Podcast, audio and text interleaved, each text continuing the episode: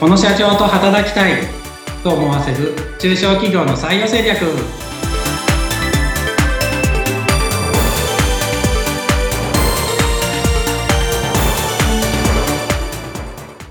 採用定着地で社会保険労務士の梅田です。ご一緒するのは水野由紀です。そして今回も坪井さんにもお越しいただいております。坪井さんよろしくお願いします。お願いしますさて前回からこの株式会社テンポイント梅田さんの会社の採用の実践編ということで実際にこう新入社員の坪井さんにお話をね採用の時のことを伺っております。前回のお話で印象的だったのがえインディードへの求人一つだけではなくて一度にたくさんできるという話がありましたよね。坪井さん数ってあんまり覚えてらっしゃらないんでしたっけ？そうですね。まあ、インディードも他の求人サイトも利用しましたけど、うん結果、トータルいくつ応募したのか、もう今となってはわからないです。そして、はいいくつ、いくつ落ちたのかもよくわからないです。そうなんですね。あの、私もこうしたシステムを使って、あの、こう求人活動したことないので、転職活動したことがないので、教えていただきたいんですが、こう、例えば30社ぐらい一度に応募したとします。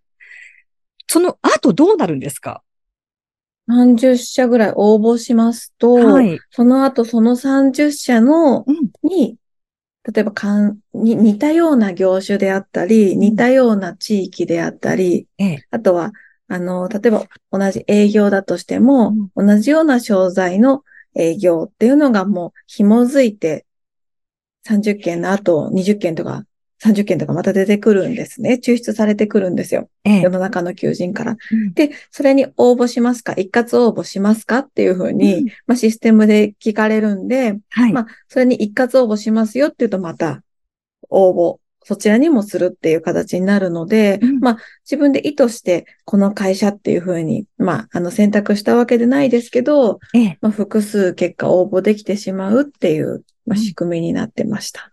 うんそうすると、どの会社に応募したのか、会社名全部覚えてるっていうのは、実際のところは難しいですよ難ね。しいですよね、きっとね。あの、よほどここの会社といってピンポイントで応募したところはきっと覚えてらっしゃると思うんですが、紐づいてきているってなると、うんどこだったかしら？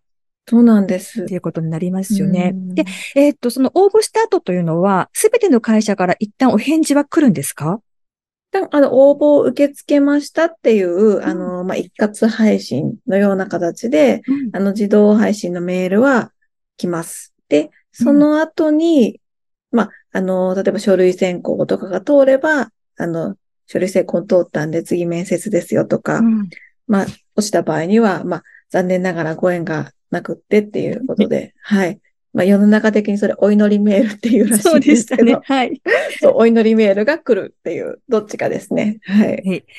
さあ、そうすると、梅田さん、今のおはい話こうと伺っていくと、やはりこう、印象に残る求人サイトにするということがすごく大事だっていうことが、こう、実感できますし、それから、やはりこう、えー返信のお知らせをするときも、印象に残るものの方がいいのかなっていう気がするんですが、まあ、梅田さんのようにこう、お電話されたりとか、それからこう、定型文ではない文章を送るっていうことも大事になってきますか？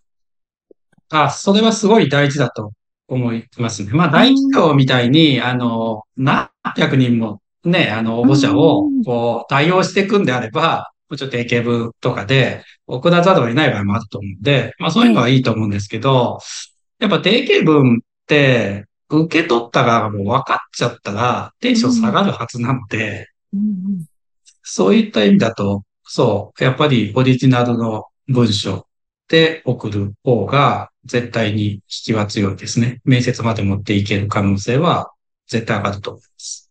うんさあ、そして、えー、坪井さん。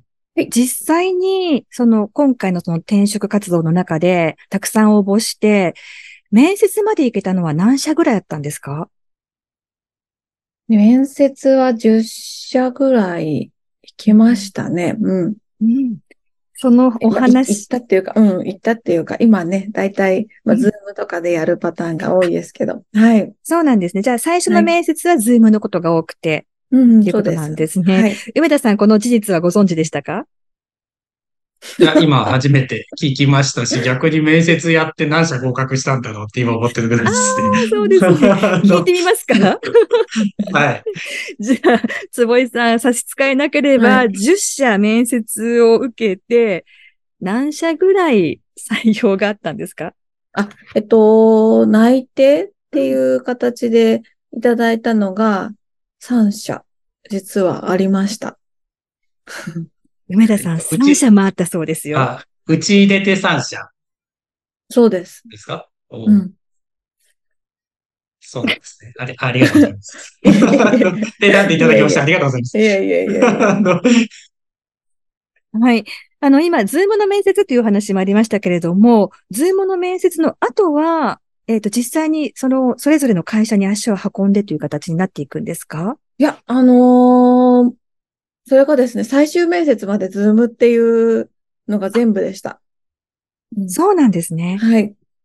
えっ、と、テンポイントさんはどうだったんですか？テンポイントは、はえっと、まあ、最後の面接は、あの、職場に、あのー実際の今いる事務所に伺って、はい。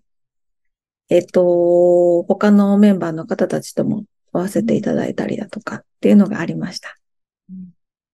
梅田さん、この、はい。実際に採用活動をしていく中で、えー、ズームの面接があったり、まあ、その前に書類選考などもあるかと思うんですが、このあたりは、えー、中小企業の場合だと、どういった方が担当されていくんでした？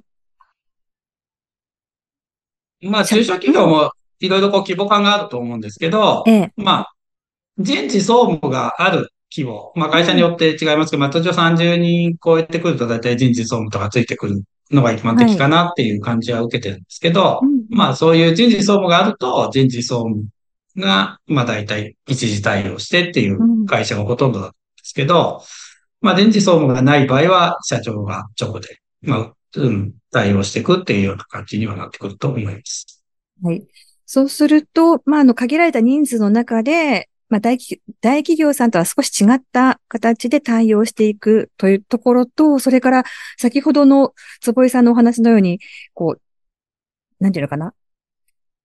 レスポンスのタイミングであったりとか、レスポンスの仕方に少し質を求められているような気がするんですけれども、このあたりはやはり大事になってくるっていうのは、それぞれ、うえー坪井さんと梅田さんはどんなお考えをお持ちですか？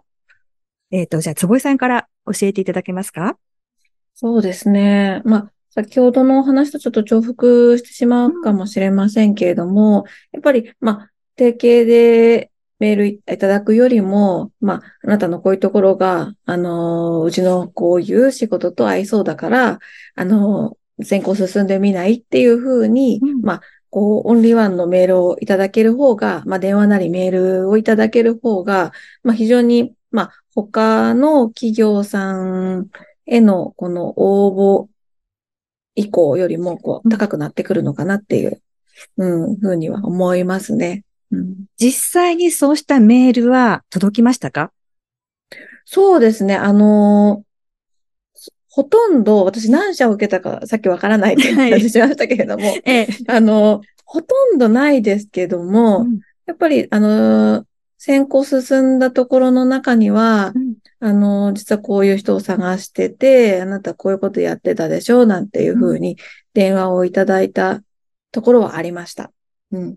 やはりそうすると印象が随分違ってきますそよね。うですね。応募の意向が高くなるかなっていうのは、うん、身をもって感じました。ううん。はい。梅田さんはそのあたりをお聞きになって、どんな印象をお持ちですか？あそうですね。えっと、やっぱ本当にあの、なその人のために行動するっていうのを印象づけるっていうのは本当にあの、大事なことだなとは言ってます。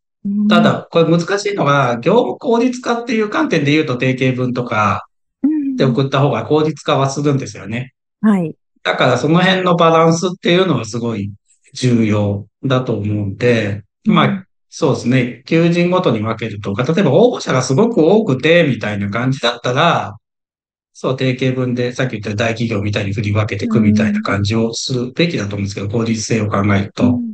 ただ、応募が全然ない状態とか、本当に少ない状態で、本当に、あの、そこまで効率性を求める必要があるのかなっていうのは個人的には思って、中小企業ってどっちかというと今そっちだと思うんですよ。応募がなかなか出なくてっていう。はい、なんで、せっかく一件応募があったんだったら、それを本当丁寧に対応していくのが大事かなっていうのが、本当常々感じてたりします。うんまあ、最初のね、レスポンスは定型文でもいいかもしれないんですが、その後が大事になってきますよね。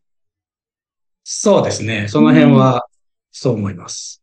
はい。まあ、こうしたやりとりのところが、やはりこう、会社と、それから求職者の方との、まあ、そこから人間関係ができていくのかな、なんていうのをね、聞かせていただきいただきながら思いましたけれども、このレスポンス、ちょっと大きな一つの生命線になってくるかと思います。うん、えー、梅田さん、早ければ早いほどいいというものではないかと思うんですけれども、どのくらい、こう、早めがおすすめですか？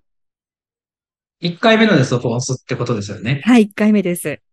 そうですね。なんか一般的には6時間以内に返信すると、レスポンスの率はすごく高まるっていうデータは見たことあります。6時間以内。まあじゃあ、まあ翌日ぐらいまでには、こう返信をしてあげるというのが大事になってくるわけですね。まあそうですね。まあいつ応募あったかにもよりますけど、翌日だと遅いかもしれないですね。そうですね。6時間ですとそうですね。まあ、その日のうち、はい、もしくはまあ夕方ぐらいにあれば次の日。まあ土日が挟むですね。うん、で、土日挟んだ時はっていうとこですね。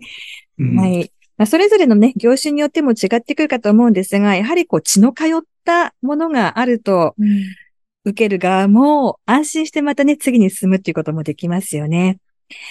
さあ、今日はですね、そうしたお話を伺っておりますけれども、どうしましょう？次回にまたじゃあ、続きということで、坪井さんまたご参加いただけますか？はい、お願いします。はい。次回はですね、どうしましょう梅田さん。この入社のポイントなんかもちょっとお聞きしたいと思うんですけれども。あ、そうですね。入社のポイントの話とか、あとは、うん、そうですね。うちの先行フローとかの話とか。はい。そんな話、まあ、入社に至るまでのやりとり、話とかができたらいいかなと思います。はい。ということで、またじゃあ次回ぜひよろしくお願いいたします。ということで、つぼ、はい、つもいさん、梅田さん、今日もありがとうございました。ありがとうございました。ありがとうございました。